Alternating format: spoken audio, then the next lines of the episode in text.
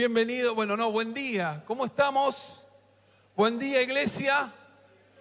Buen día, buen día a los que están en casa a través de los dispositivos y de las redes. Si estás acá, sos líder de Grupo Fe, compartí en tu grupo para que nadie se quede fuera de este tiempo, ¿sí? Así que, bien, como decía la pastora Mel, felicitamos a los valientes que hoy están acá. Adelante mis valientes, decía una conductora de televisión, y ustedes son valientes hoy por estar acá. Así que saludar a los que están por primera vez, sé que lo hizo la pastora Mel, pero me gustaría verte, no te voy a hacer hablar, solo te voy a saludar. Así que a donde estás me levantas tu mano, ahí está, bienvenidos, bienvenidas, bienvenidos, qué lindo verlos, gracias, bienvenido. Qué bueno que estén acá, sin duda que entendemos y sabemos que todo, absolutamente todo lo que Dios hace tiene un propósito. No estás por casualidad, no es solamente que dijiste y te dispusiste a venir. Detrás de esto, Dios tiene algo especial para vos hoy. Amén. Dios tiene algo especial para vos hoy. Y eso es lo que nos trae, y eso es lo que nos atrae en realidad como un imán a estar constantemente buscando a Dios. Porque sabemos que es inagotable y porque sabemos que siempre hay más de parte de Dios para nosotros. Lo que pasó ayer estuvo fue bueno, pero hoy Dios renueva su pacto, su amor hacia nosotros. Amén. Amén. Bueno, voy a, prometo que si ustedes me prestan atención, una hora y media y nada más. Ya se están parando. No, no, no. Bien, vamos a ponerle onda al calor, pero sabemos que Dios nos va a hablar. Sí, así que quédense ahí, los de casa están como más privilegiados, este, pero quédense acá, Dios nos va a a traer una palabra, nos va a hablar. Bien. hoy, hoy, titulé, pensando y leyendo en el, en el, libro de Marcos, una, una experiencia de, Jesús con los, con los discípulos, una charla, mejor dicho, que Jesús tuvo con los discípulos y, me hizo eh, ponerle el título de lo que vamos a compartir hoy. Y lo que quiero compartirte hoy es que no nos gane lo natural, ¿Cómo vamos? ¿De qué vamos a hablar? Que no nos gane lo natural. Esta fue una constante eh, lucha o una constante enseñanza de parte de Jesús hacia los discípulos. Esto de que no nos gane la mirada natural sobre las cosas.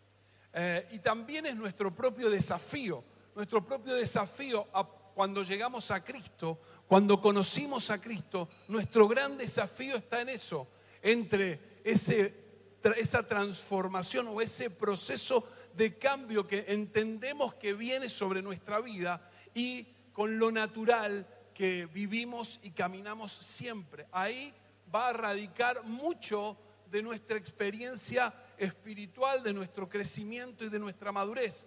¿Qué cosa? Esto de ir dejando de ser personas naturales para pensar y vivir y mirar de una manera espiritual. Ahora vos dirás, pero pastor, nos movemos, caminamos, miramos los sentidos, el calor que siento te puedo asegurar que es muy natural. O sea, es verdad, nos movemos en un medio natural, caminamos y andamos, miramos, nuestra mirada nos da... Eh, justamente una, una mirada de la realidad, miramos la realidad, la absorbemos y eso nos hace pensar, tener un criterio, nos movemos en un ámbito natural, nos movemos y hablamos y ejecutamos cosas en lo natural. Pero lo que Jesús procuró con los discípulos y es lo que el Espíritu Santo quiere hacer con nosotros, es que vayamos enfocando o que vayamos dando paso, mejor dicho, a esa mirada del Espíritu, a ese nacer de nuevo que habló con Nicodemo, a esa mirada que tiene que ver con no solamente quedarnos en lo que refleja lo natural, perdón, sino también en saber que el Espíritu Santo trae sobre nosotros una revelación y un entendimiento de aquellas cosas que leemos y miramos. El fin de semana pasado fue un fin de semana extraordinario. Tuvimos nuestra convención de manera online, de, diferente. Muchos hubiésemos querido viajar, estar en Santiago de Chile, disfrutar lo que significaba estar juntos. Dios lo quiso así, como todo este 2020. Pero también Dios trajo palabra, enseñanza para este tiempo, para lo que tiene que ver con esta mirada de lo natural, con esta mirada espiritual, con este caminar, mejor dicho, de la mano del Espíritu. Y hay muchas cosas que en estos días y en estas semanas estamos rumiando, estamos pensando y estamos procurando sacar este, conclusiones acerca de lo que Dios nos habló, porque esto es lo importante, de lo que Dios nos compartió en la convención, poder bajarlo a la realidad de tu vida, de tu casa, y en este caso, como pastores, nos toca bajarlo a la realidad de Mendoza, de la iglesia, que tiene que ver esta palabra que se nos compartió acerca de la voluntad de Dios, acerca de, de una generación que se levanta como libertadora, de hacer la voluntad de Dios, de los cambios, de un nuevo comienzo. Bueno, tantas cosas que Dios nos habló. Ahora es tiempo de bajarlo, de aterrizarla.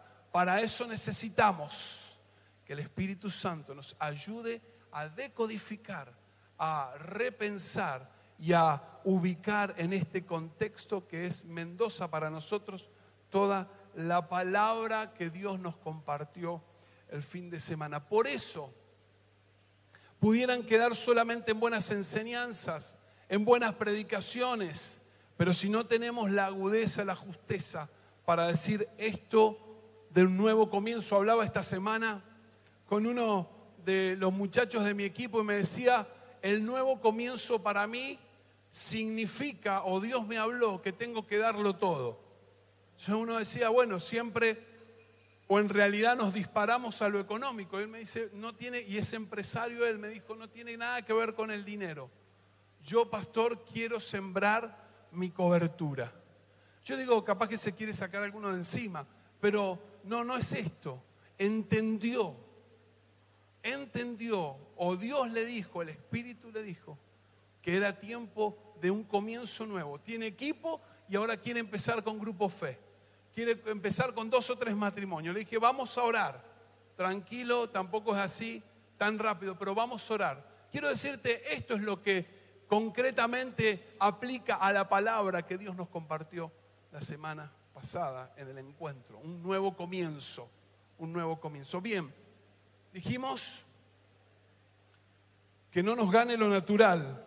Marcos 8, 14 al 21. Marcos 8, 14 al 21.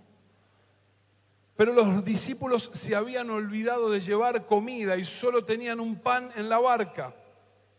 Mientras cruzaban el lago, Jesús les advirtió, atención, tengan cuidado con la levadura de los fariseos y con la de Herodes.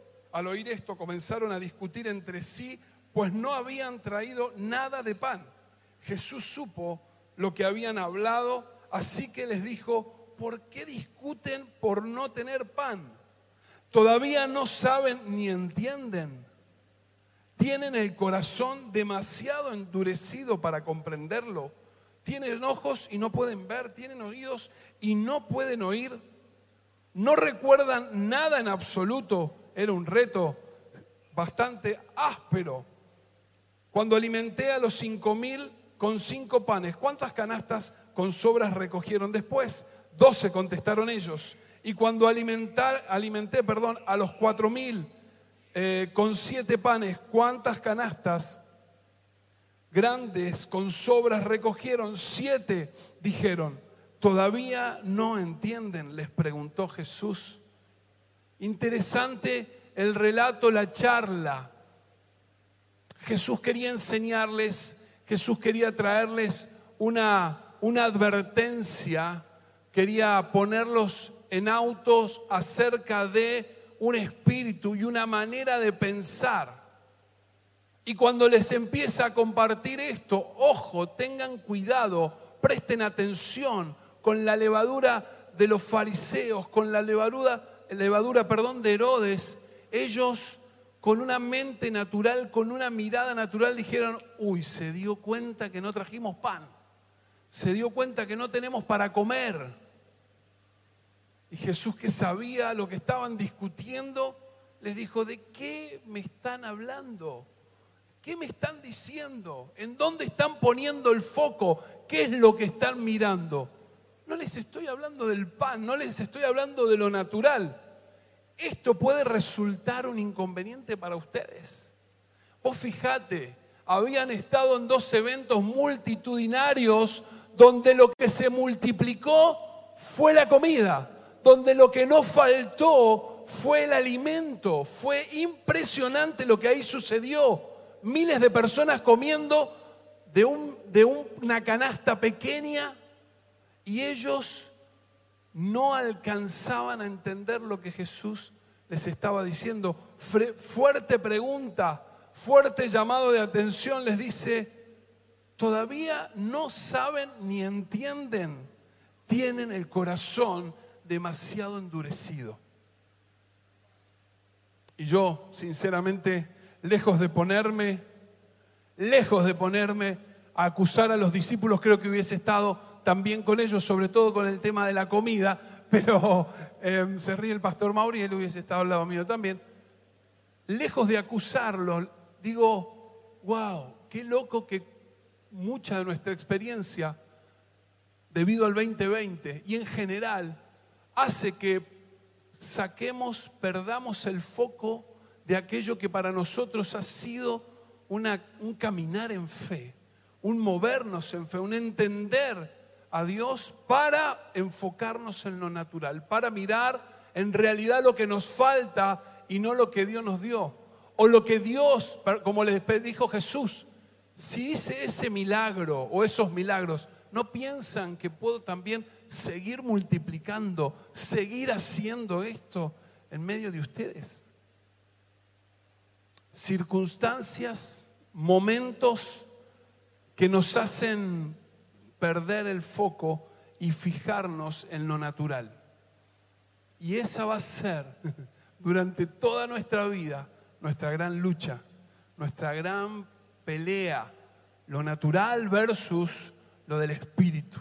Mi mirada natural versus lo que la palabra de Dios dice. Mi mirada natural versus el caminar en fe. Y es interesante, y acá es donde quiero empezar a profundizar un poquito, dice, cuídense, era la, advertencia que quería darles de la levadura de los fariseos, de la levadura de Herodes, y en Mateo 16, 6 pronuncia también o menciona la levadura de los saduceos. Interesante porque la levadura en proporción a la masa, aquellos que cocinan, es pequeña. La levadura es insignificante en proporción a lo que se necesita para leudar una masa. Pero cuánto hace, cuánto provoca, y en este caso dice, ojo con eso que es tan pequeño, ojo con eso a lo que nos puede resultar insignificante, ojo con, con esa situación que nos puede parecer que no, no hay problema, pero nos puede hacer mirar lo natural y caminar lejos de Dios.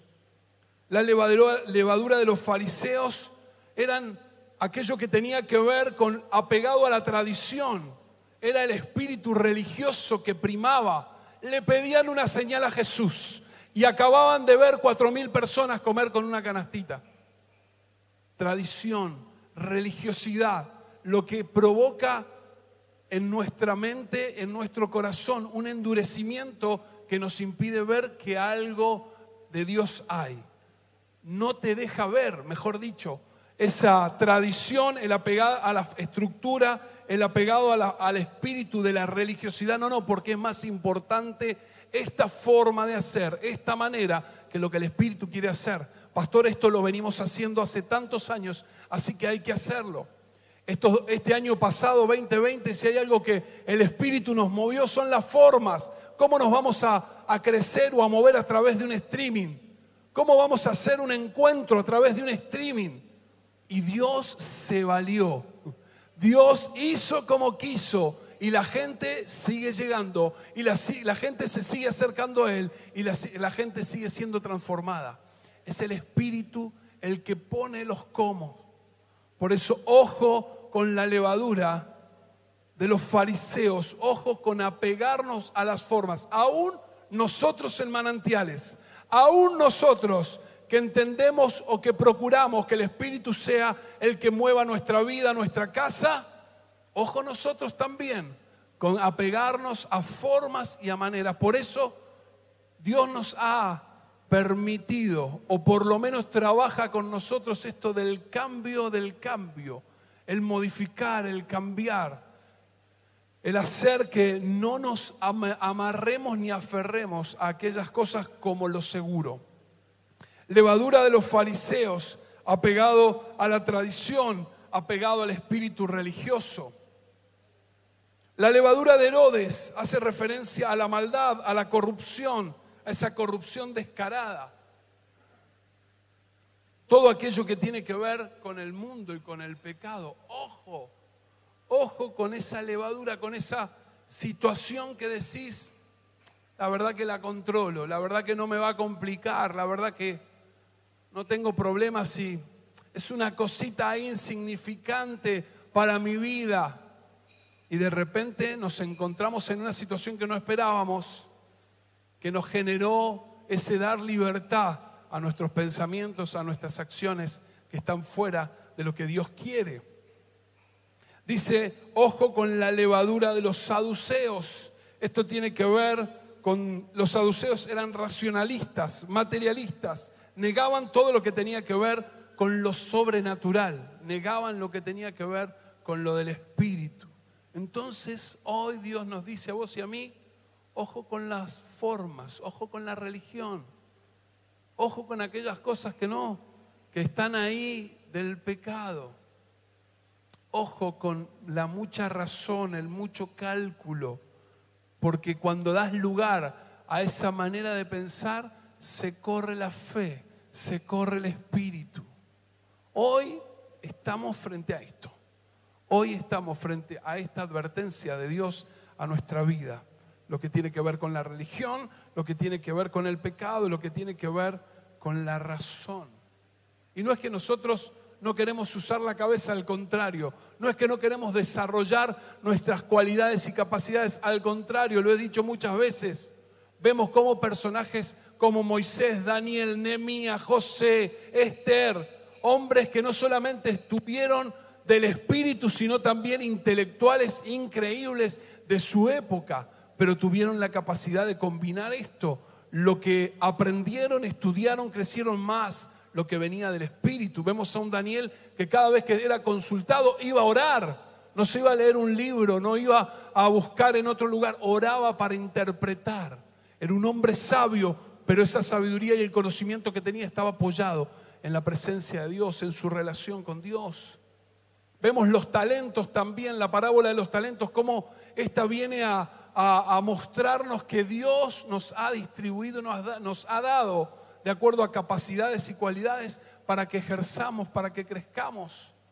Por lo tanto, no tiene que ver con anular, sino tiene que ver con no centrarnos, con no basarnos, con no crecer y construir desde allí. Bien, ¿cómo hacemos entonces? ¿Cómo hacemos para no entrar en esa discusión que tuvieron los discípulos? Porque estas cosas nos van a distraer. Estas cosas nos van hacer mirar o tener una mirada natural. ¿Cómo hacemos para que no nos pase lo de los discípulos, de mirar lo natural por encima de lo espiritual? Primera cosa, asumiendo el cambio. Asumiendo el cambio. Dice Efesios 4, 22 al 24. Efesios 4, 22 al 24, con respecto a la vida que antes llevaban, se les enseñó que debían quitarse el ropaje de la vieja naturaleza, la cual está corrompida por los deseos engañosos, ser renovados en la actitud de su mente y ponerse el ropaje de la nueva naturaleza creada a imagen de Dios en verdadera justicia y santidad. Asumir el cambio, asumir que sos vos y yo somos nuevas criaturas. Asumir que vos y yo ya por la fe aceptamos a Cristo, hicimos ese sacrificio nuestro, ya está. La victoria es tuya y es mía. Ya por la fe somos personas redimidas, personas cambiadas. Debemos estar seguros que fuimos traspasados, esto que dice Pablo, de las tinieblas a la luz. Nuestra realidad espiritual cambió y ahí es donde debemos aplicar fe, creer que somos nueva criatura.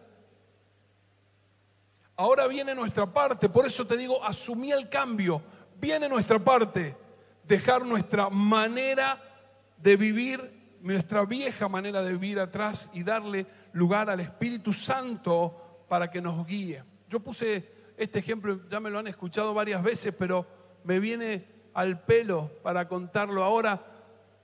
Yo había recibido, alguien me regaló una, una cuenta corriente en una casa de ropa. Entonces me dijo, pastor, anda, saca lo que necesites, ¿sí? hasta tal monto, yo este, te lo voy a pagar. Dicho de paso, se acabó la cuenta. Así este, entonces, claro, ya eso era un derecho mío adquirido. Yo tenía una cuenta corriente en una tienda de ropa y podía ir a vestirme hasta lo que quisiera. Pero hasta que no fuera, hasta que no entrara a la tienda, hasta que no me probara la ropa, hasta que no viera que era el triple XL que me tenía que poner, no iba a hacer que esa ropa fuera mía no iba a ser que ese derecho que yo tenía ya adquirido de esta siembra, de este regalo, no lo iba a tener, no lo iba a ser propio. Esto es igual. Ya vos y yo tenemos una nueva naturaleza. Ya vos y yo fuimos transformados si Cristo vive en vos. Si abriste tu corazón y le entregaste tu vida a Jesús, vos sos, dice la palabra, una nueva criatura. Ahora hay que asumir el cambio hay que desvestirse de la mentira y vestirse de la verdad. Hay que colocarse una mente que sea genuina y que piense bien. Hay que comenzar con ese proceso de transformación que ahí nos toca a vos y a mí. La salvación es gratis, es verdad, pero el proceso de transformación depende de nosotros. Otra vez, el proceso de transformación depende de vos y de mí. Y no se lo podemos achacar a nadie. Se les enseñó que debían quitarse, es una acción, quitarse el ropaje de la vieja naturaleza que está corrompida y ser renovados, mira, en la actitud de la mente. Me encanta. Y ponerse el ropaje de la nueva naturaleza. Debemos asumir el cambio. Debemos entrar en en la conciencia de saber que así como estaba viviendo no puedo seguir. Por lo tanto, no dejemos en esto de la levadura de, Herodes, no dejemos que nada que tenga que ver con el pecado se nos pegue. Hablamos de la santidad hace unas semanas atrás como la, la relación y el vínculo con Dios que mientras más apegados a Él estamos, mejor iba a ser para nuestro proceso de santificación. Es lo que dice acá en Efesios. Mientras más conozcamos al Creador de esa naturaleza, mejor vamos a andar. Más fácil nos será dejar esta manera de vivir. Asumamos el cambio, gente linda, asumamos el cambio, la responsabilidad que nos toca en el proceso. Segunda cosa, entrar en una constante transformación. Dijimos, asumimos el cambio. Estamos hablando de las cosas que van a repeler estos pensamientos, esta manera de pensar. El espíritu de Herodes, de los fariseos, de los saduceos. Asumiendo el cambio, una constante transformación, constante transformación. Romanos 12.2 en la versión Dios habla hoy. No vivan ya según los criterios del tiempo presente, al contrario, cambien su manera de pensar para que así cambie su manera de vivir y lleguen a conocer la voluntad de Dios, es decir, lo que es bueno, lo que es grato, lo que es perfecto. No vivan según los criterios no quiere decir sacate la cabeza, decíamos, sacate la mente. No, no, no, no, deja la mente de lado. Tiene que ver con lo que, los criterios que predominan en el momento de la historia que nos toca vivir. Mucha filosofía contraria a lo que nosotros creemos es lo que hoy anda dando vuelta. Mucho criterio liberal, mucho criterio hace lo que vos quieras. Mucho criterio, tu vida te pertenece, dale para adelante. Mucho criterio, no tengas en cuenta a Dios. La época que nos toca vivir establece criterios, normas que están totalmente alejadas de la palabra de Dios. Lo que Pablo nos advierte es, no se te filtren esos criterios, no se te colen o cuelen, ¿cómo sería? Me falta mi esposa, la maestra, no se te cuelen esos criterios, no se acomoden ni se relajen a lo que el sistema plantea constante transformación en los criterios, en los pensamientos.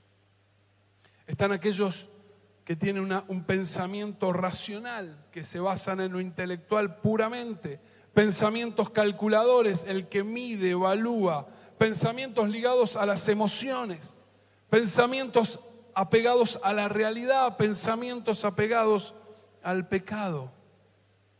Nosotros necesitamos una mente espiritual.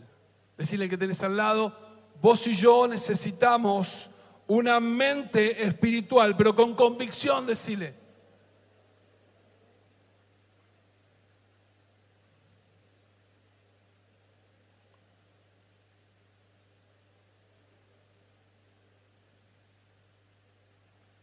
Nosotros necesitamos una mente espiritual si nuestra mente es espiritual, si dejamos de solo percibir lo natural y damos lugar al espíritu, entonces vamos a poder tener equilibrio en nuestra razón, en las emociones, en la manera de mirar la realidad, en la manera de calcular y ni hablar, es decir, de administrar, de proyectarnos, que está perfecto, si eso lo controla el espíritu y sin duda lo que tiene que ver con el pecado.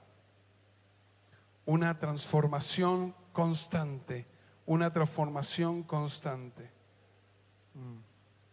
Tercera cosa, apegados al Espíritu Santo, apegados al Espíritu Santo. La preocupación de Jesús antes de irse y habló con los discípulos, gente, no se muevan, no pueden salir de Jerusalén porque mi trabajo terminó, porque yo estoy limitado y lo que viene ahora es tan grande que no lo puedo alcanzar ni moverme yo en lo natural. Por eso viene el consolador, por eso viene el Espíritu de verdad. Les recordará, les enseñará todas las cosas, no se muevan.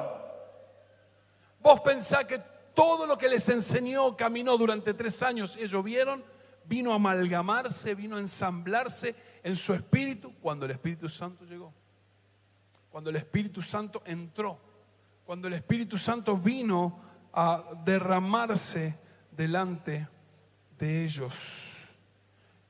Quien conoce las profundidades de nuestro corazón es el Espíritu Santo de Dios, quien puede transformar y permitirnos esto, que nos hagamos parte del proceso, que seamos, que tengamos una transformación constante, es el Espíritu de Dios en nosotros. No sé por qué puse este versículo, pero lo voy a leer. Me lo encontré acá y digo, ¿qué hace acá? Bueno, lo leo. Dice el Salmo 139, 23 y 24. Salmo 139, 23 y 24 en la NTV. Examíname, oh Dios, y conoce mi corazón. Pruébame y conoce los pensamientos que me inquietan señálame cualquier cosa en mí que te ofenda y guíame por el camino de la vida eterna. Esto de exponernos, esto de decir, mi corazón necesita estar apegado a Dios y a su presencia. Y David decía, mira que David, tipo que tenía una claridad con respecto a la presencia de Dios, pero también se había mandado sus macanas, entonces él decía, yo necesito estar apegado a vos, examiname ayúdame a, ese lugar donde yo no puedo llegar en mi mente, en mi corazón, en mi alma. Examiname vos. Conoce mi corazón, señalame lo que esté mal, señalame y marcame y ayúdame a lo que yo no puedo encontrar. Hay una versión que dice eh, que habla de la perversidad del corazón. Wow. Mm. Y Efesios 4:23 en la versión NTV dice, en cambio, dejen que el Espíritu les renueve los pensamientos y las actitudes. Dejen que el Espíritu les renueve los pensamientos y las actitudes. Apegados al Espíritu Santo. No hay nadie ni nada que pueda provocar en nosotros esa transformación tan profunda si no es Él. Lo hemos dicho tantas veces. Queremos ver los milagros, los estamos viendo. Oré hace dos semanas por un chico que está en Chubut y, no lo conozco y hoy me vienen a dar la noticia de que está bien, que se mejoró, que se sanó. O sea, entendemos, nos movemos en, en esto, sabemos que Dios lo hace en medio nuestro. Todo milagro, toda sanidad, todo lo que tenga que ver con restauración, restitución, Dios lo va a hacer. Lo creemos, lo vemos, lo vivimos, lo tocamos. Pero si personalmente hay algo a lo cual celebro y quiero ver toda mi vida en esta función de pastor hasta que Dios me lo permita, es el cambio, la transformación en la vida, en nuestra propia vida, en la vida de las personas. No hay milagro más extraordinario. No lo hay, no lo hay, no lo hay. Y eso solo lo hace el Espíritu Santo de Dios en vos y en mí. Amén. Amén. Vamos, pónganse un poquito pentecostales. Amén. Eso. Ahí está. Vamos todavía. Voy terminando. Vieron que no era tan largo. Dijimos, asumiendo el cambio, constante transformación, apegados al Espíritu, aquellas cosas que nos van a alejarnos de ese pensar de los saduceos, de esa levadura de Herodes, de esa levadura de, eh, de los saduceos y de los religiosos. Y el último punto es caminando por fe. Asumo el proceso, asumo el proceso, comienzo a entender que hay una transformación que tiene que ver en lo concreto, en el día a día, que me siento, que leo la Biblia, que oro, que busco de Dios, que llamo, que voy a mi líder y le digo, no entiendo esto, ayúdame, no puedo cambiar esto, oremos juntos. Dejo que el Espíritu sea el que amalgame ese proceso y que Él me revele la palabra y que me enseñe a orar y que me lleve más allá y que me permita ver el día a día los cambios y entonces puedo asumir y caminar por la fe. Decíamos recién, la levadura de los saduceos es la que es realista, la que no cree en lo sobrenatural, en la, que limita el obrar de Dios. Y Jesús hizo esto con los discípulos. Les enseñó a mirar de manera que ellos comenzaran a desarrollar la fe. Juan 4:35.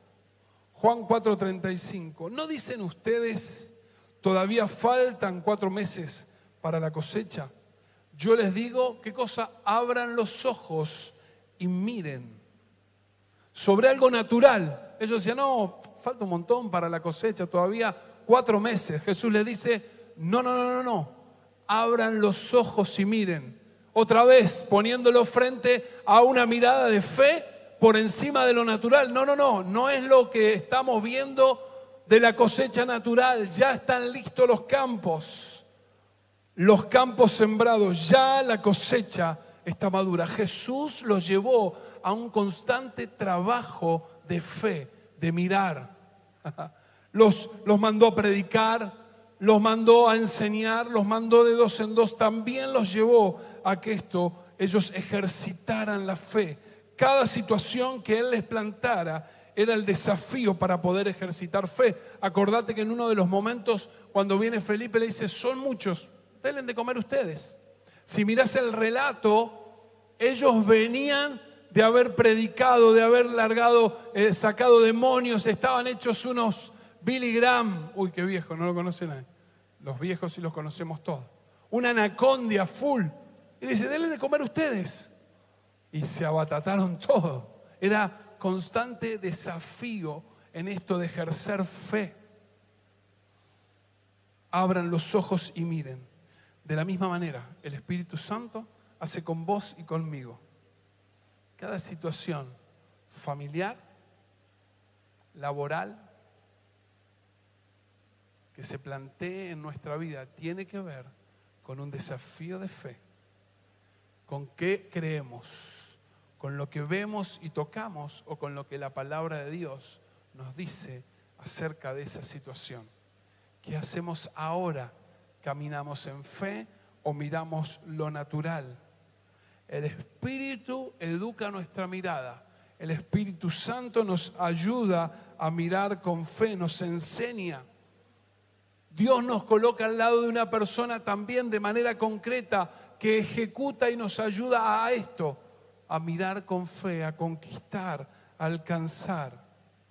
Por eso no debemos quejarnos, por eso no debemos, aunque nos cueste, debemos entender que todo lo que Dios nos plantea es para crecer, para desarrollar nuestra fe, para ir adelante y para no volver atrás, para no volver atrás. La fe es comprobable, es comparable, perdón, a, ese, a los músculos, a los músculos del cuerpo. Mientras más los ejercitas, mejor andan, más ejercicio haces, mejor en forma estás más corres, más vas a querer correr. Llega un momento que el cuerpo, no es mi caso, te pide salir a correr, te pide salir a caminar, porque ya hay una inercia. En la fe es igual, cada desafío que viene decís, vamos, lo voy a alcanzar, yo puedo, sí, vamos por más. Dios lo va a hacer, Dios, la palabra lo dice, la palabra me respalda. Amén, amén. Pónganse de pie, por favor, por favor.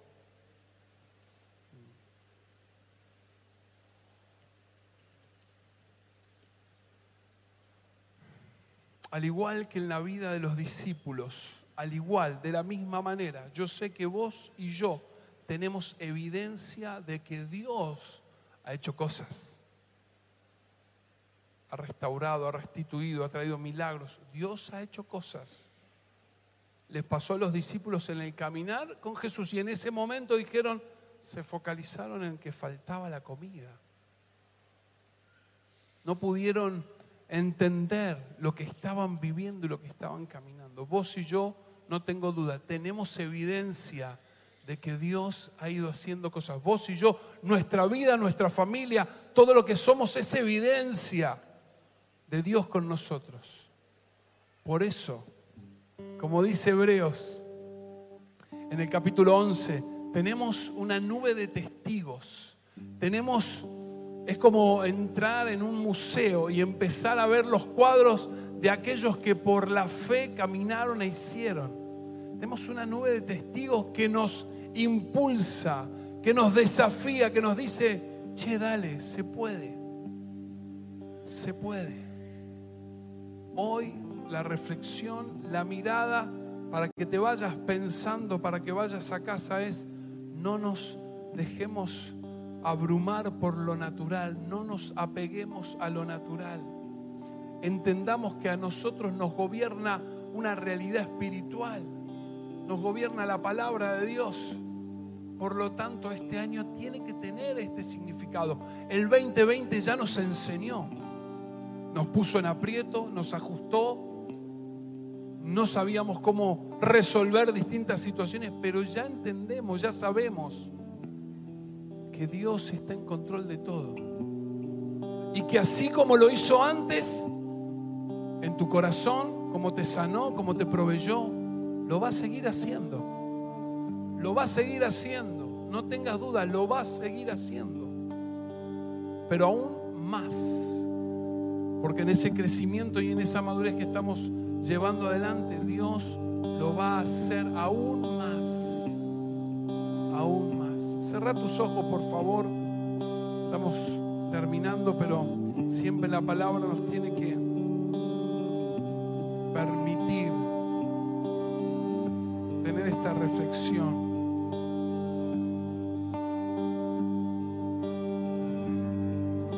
no nos puede ganar lo natural. Ahí donde estás, no te puede ganar lo natural. Presta atención al dominio de la razón, al dominio de la tradición, a lo que es corrupto, al pecado. O sea, qué cosa trabaja en vos. Y ahí donde estás, tené un tiempo de oración. Ora, ora, decirle, Señor, yo no quiero ni que la tradición religiosa me gane, no quiero que la mirada racional de las cosas que tengo, que seguramente es parte de una cualidad que Dios te dio, pero que no sea eso sobre lo que construyas, que no sea eso sobre lo que decidas, sobre el calcular, sobre el mirar, sobre el sacar cuentas. Aunque está bien, pero hay momentos que tiene que ser la fe la que nos permita caminar, decidir, alcanzar.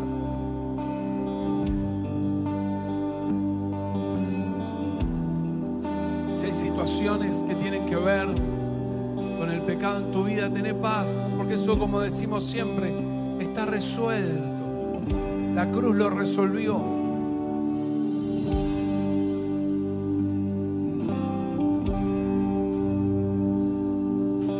Decirle, Señor, yo quiero darte lugar a vos. Espíritu Santo, quiero darte lugar a vos. Espíritu Santo, quiero darte lugar a vos en mis pensamientos, en mi, en mi vida, en mi corazón. Quiero que vos me lleves, que vos me enseñes, que vos me reveles. Decirle, Espíritu Santo, vamos, orá vos ahí. Ora, ora. No quiero que lo natural me gane. No quiero que lo natural me posicione en un lugar lejos de vos.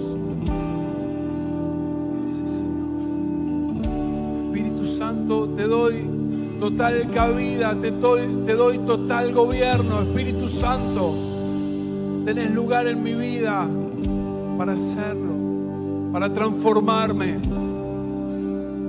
porque este será un año que si queremos ver a Dios, tendremos que pararnos sobre lo espiritual, tendremos que pararnos sobre su palabra, tendremos que caminar